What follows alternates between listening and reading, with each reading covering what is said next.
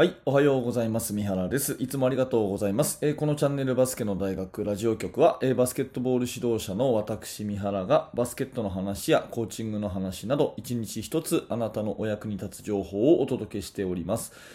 えー本日は5月10日月曜日ですね。また新しい1週間が始まりますが、皆様いかがお過ごしでしょうか？私はとても元気です。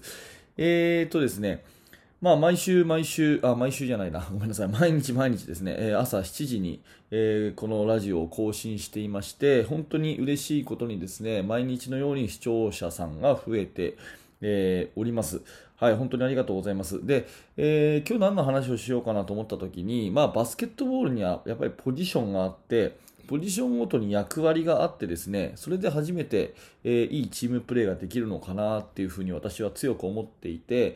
えーこの辺のポジションをですね、一回こう明確に、ポジションごとの役割をですね、えー自分の頭の整理のために話しておきたいなっていうふうに思ったんですね。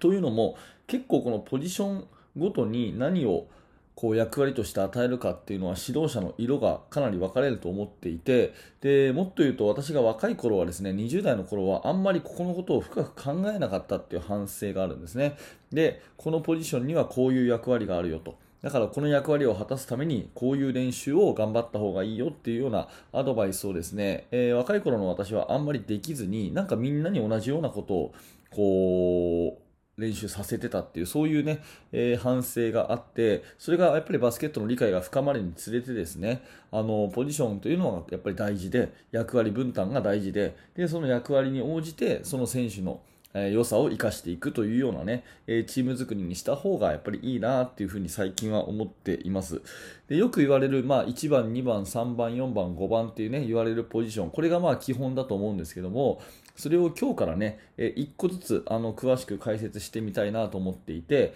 えー今日はその1番ポジション、ポイントガードっていうところをね、えー詳しくお話ししたいなというふうに思っております。まあえーポイントガードっていうのはね、えーまずあの1番ポジションというふうに言われていて、え2番がシューティングガード、3番がスモールフォワード、4番がパワーフォワード、で5番がセンターということでね、えやっていくんですが、今日はその第1回目ということで、ポイントガードの役割を3つお話ししたいと思います。えポイントガード、え私が考える主な役割はですね、1つ目がボールを運ぶということ。ね。1つ目はボールを運ぶ。で、2つ目は、えゲームメイクをするということね。ゲームメイクをするということ。で、3つ目は、えロングシュートを打つと。ロングシュートを打つということで、え1つずつお話をしていきます。はい、1つ目ですね、えーボールを運んでくるということなんですが、まあ、あのハーフコートオフェンスに入るときにね、ドリブルでゆっくりと前にボールを運んでいくということもそうだし、相手がね、プレスディフェンスをしてきたときに、えーそれを突破する、ドリブルで突破するときもあれば、パスをね、えー味方に飛ばして突破するときもあると思うんですけど、その一番の起点になるのがポイントガードだと思います。また、ハーフコートオフェンスに入ったときもね、えーボールをポストに入れるのか、それとも、えフォワードの45度に入れるのかとかですね、えどんな風なプレーをするのかっていうのを、やっぱり、えボールをこう動かすことによってオフェンスは始まるわけですから、その一番の起点になるのはポイントガードということで、えボールをとにかく動かす。ボールを運ぶということ、これがですね、ガードの役割というふうに思っています。まあ私はね、個人的にはポイントガードとセンターがしっかりしたチームは絶対強いと。ね、ポイントガードとセンターがしっかりしているチームっていうのはあの強いというふうに思っていますので、やっぱりポイントガードがすごく大事だなというところはね、えー常々思っていて、その一つがですね、ボールを運ぶときにミスをしないと。的確に今はここにボールをね、えー運びたいという時にちゃんとボールがそこに行くということがですね、すごく大事だと思っているし、そのためにはポイントガードの能力がすごい大事だなっていうふうに思ってますので、これを役割の一つ目に挙げさせてもらいますね。ポイントガードの一番の役割はボールを運ぶというところですね。はい。で、二つ目はですね、ゲームメイクをするっていうことなんですけど、これはね、うんオフェンスのフォーメーションの指示を出すとかね、あい次は1番やるよとか2番やるよとかっていう指示を出すというよりは、どちらかっていうとですね、速攻を出すのか時間を使うのか、このメリハリですね。速攻を出すのか時間を使うのかっていうメリハリです。まあ極論ですね、バスケットの試合は速攻かセットオフェンスにするかのどっちかの選択がすごい、えー、大事で、まあ、5秒でシュートに行くのか、それとも24秒でシュートに行くのか、このメリハリをですね、ちゃんとつけるっていうことがすごい大事だと思います。ずっとゆっくりでもいけないし、それからスピードがいくらあるからって言ってね、ずっと走るチームっていう、これも単調なんで弱いんですよね。だから、相手がね、えー、走ってくるなと思ったらですね、じっくり攻めると。いう風にしたりあの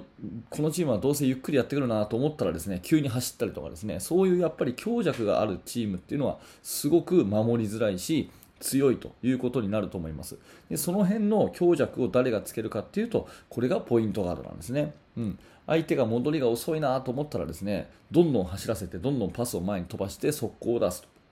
いうことをしたりするといいと思いますし相手の戻りがね早ければねえー、無理に行かないでゆっくりやるというような5秒で、ね、シュートに行くのかそれとも24秒かけて、ね、シュートに行くのかっていうところの判断をしっかりしていくっていうそういうところがですね、まあ、ポイントガードの、えー、ゲームメイクかなというふに思っています。特に高校生以下の年代だとですねとにかく早く行くのがいいっていうふうに思いがちですし、えー、公式戦になったらですね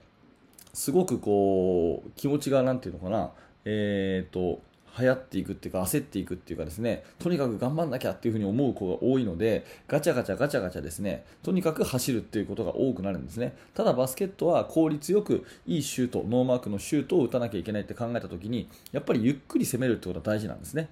うん、だから、まあ、そういう時に、えー、ポイントガードがしっかり落ち着かせるところは落ち着かせるってことができると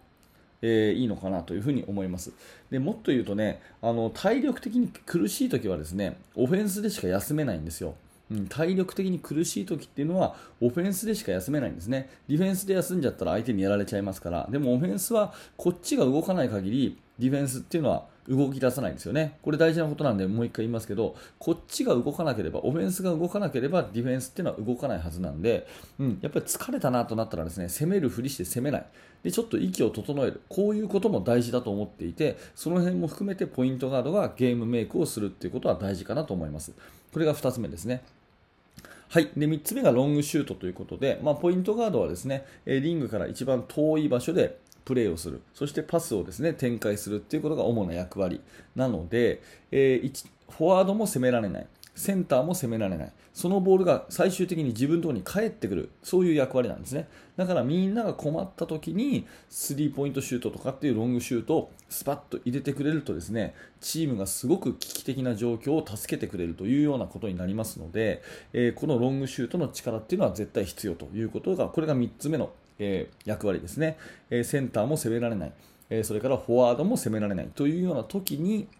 最終的に返ってきたボールのスリーポイントシュートを決めることができるというのはすごく大事な、えところかなというふに思います。これが役割の3つ目ですね。はい、えー、今日はですね、まずはポイントガードありきということで、絶対強いチームにはポイントガードがいます。で、そのポイントガードの役割は、1つ目はボールを運ぶ。ね。2つ目はゲームメイクをする、え、3つ目はロングシュートを決めるということで、え、この3つをしっかりね、え、任せる選手を作っていくということがチームにとってのまず1つ目の条件かなと思います。今日はねすごく大事なポイントガードについてお話をしました、え指導者の方にねえー、とってこう理想像っていうのは違ってくるのでこれはあくまで私の考えということでね、えー、何らかヒントにしていただければ嬉しく思います。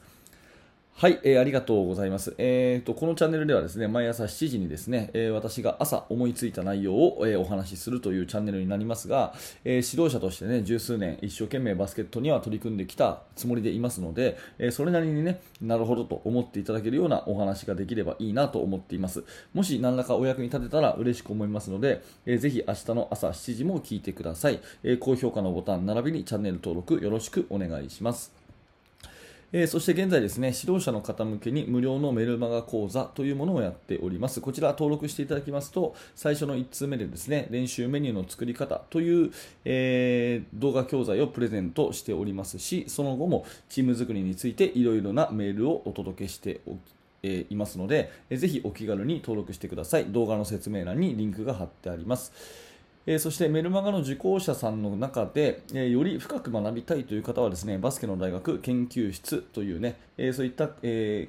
場もありますので、えー、ぜひそちらも興味のある方は覗いてみてください。はい、え最後まで、えご清聴ありがとうございました。三原学でした。それではまた。